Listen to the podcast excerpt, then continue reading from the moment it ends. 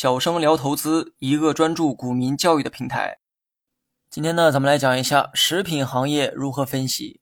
上期讲的白酒是饮料行业的代表，今天咱们再来聊一下食品行业。食品行业的类目呢比较多哈，比如说调味品、肉制品、乳制品等等。调味品呢，每个中国人啊都很熟悉，油盐酱醋茶就是最常见的调味品。代表企业是海天味业、恒顺醋业等等。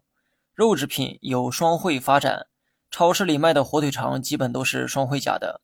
乳制品说的是牛奶、酸奶等等，代表企业是伊利股份。当然还有蒙牛哈，但蒙牛呢没有在 A 股上市。以上说的都是食品行业的范畴。过去食品行业是 A 股市场的大热门，很多牛股也出自食品板块。我们今天主要说说食品行业中的调味品，因为目前市值最大的领域就在调味品。食品呢也属于是消费品的范畴，所以食品行业的发展也随着人均收入的变化而变化。但调味品属性偏向于必选消费，所以人均收入对其销量的影响相对有限。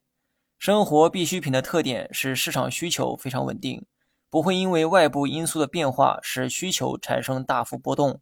毕竟日子再穷也得吃饭，吃饭就得用调味品，这是调味品的优点，也是调味品的缺点。中国只有十四亿人口，因为调味品倾向于生活必需品，所以人们只会按需购买。一瓶酱油就够的前提下，不可能去买两瓶，更不存在冲动消费的可能。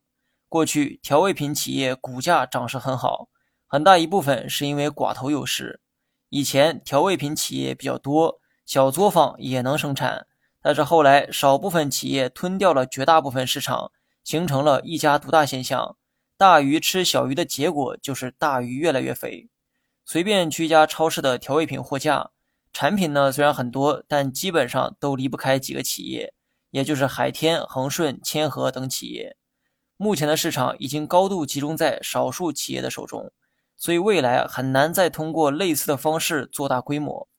至于调味品市场的天花板就是十四亿人口，很难再有增量，所以投资调味品行业可以多关注估值的变化。